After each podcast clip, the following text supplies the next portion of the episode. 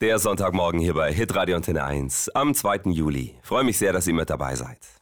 Ja, und am Donnerstag, am 6. Juli, geht's im Bundestag um Leben und Tod und um die Frage, unter welchen Bedingungen soll Sterbehilfe in Deutschland erlaubt sein. Zwei Gesetzentwürfe stehen zur Debatte. Matthias Huttner, um was genau geht's denn da am Donnerstag? Also es geht um die Frage, ob Ärzte oder Sterbehilfevereine Menschen dabei helfen dürfen, sich das Leben zu nehmen, indem sie tödliche Medikamente zur Verfügung stellen. Es geht nicht um aktive Sterbehilfe, okay. dass ein Arzt ein tödliches Medikament spritzt, sondern immer um den sogenannten assistierten Suizid, also die Hilfe zur Selbsttötung, denn die todbringenden Medikamente muss man dann selber einnehmen. Mhm.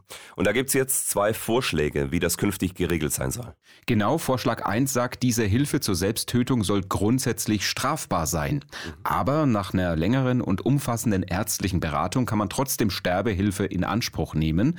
Diese Beratung soll sicherstellen, dass äh, keine psychische Erkrankung vorliegt und der Sterbewunsch ernsthaft ist. Es sollen auch Alternativen zum Suizid aufgezeigt werden, zum Beispiel eine schmerzlindernde Sterbebegleitung im Hospiz. Für Sterbehilfe soll zudem nicht geworben werden. Der Vorschlag ist also vom Grundsatz her eher auf den Schutz des Lebens ausgerichtet. Und was steht im zweiten Gesetzentwurf?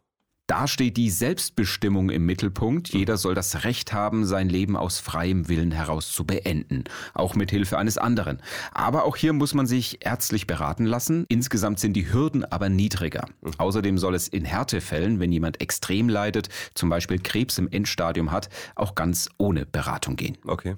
Wie ist denn die Tendenz? Also welcher Vorschlag wird sich voraussichtlich durchsetzen?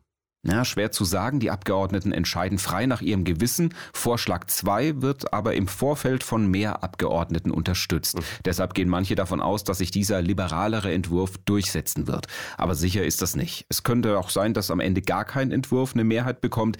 Dann braucht's einen neuen Anlauf.